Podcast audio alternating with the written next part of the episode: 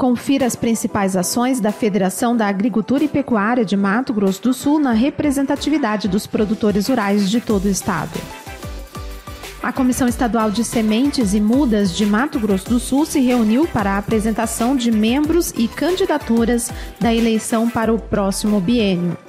Em agenda virtual, o Comitê Gestor do Programa Nacional de Vigilância para a Febre Aftosa debateu sobre ações estaduais para a retirada da vacina.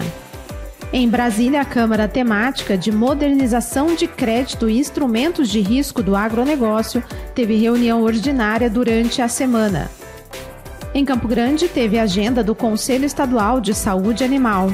Também na capital, integrantes do Conselho Estadual de Desenvolvimento Rural Sustentável de Mato Grosso do Sul participaram da primeira reunião ordinária de 2023. A Câmara Setorial da Carne Bovina da CNA tratou da proposta do setor de rastreabilidade individual bovina e bobalina e produtos de base vegetal. Reforma tributária e impactos dos impostos seletivos sobre cadeias produtivas foram temas da reunião conjunta das comissões de fruticultura.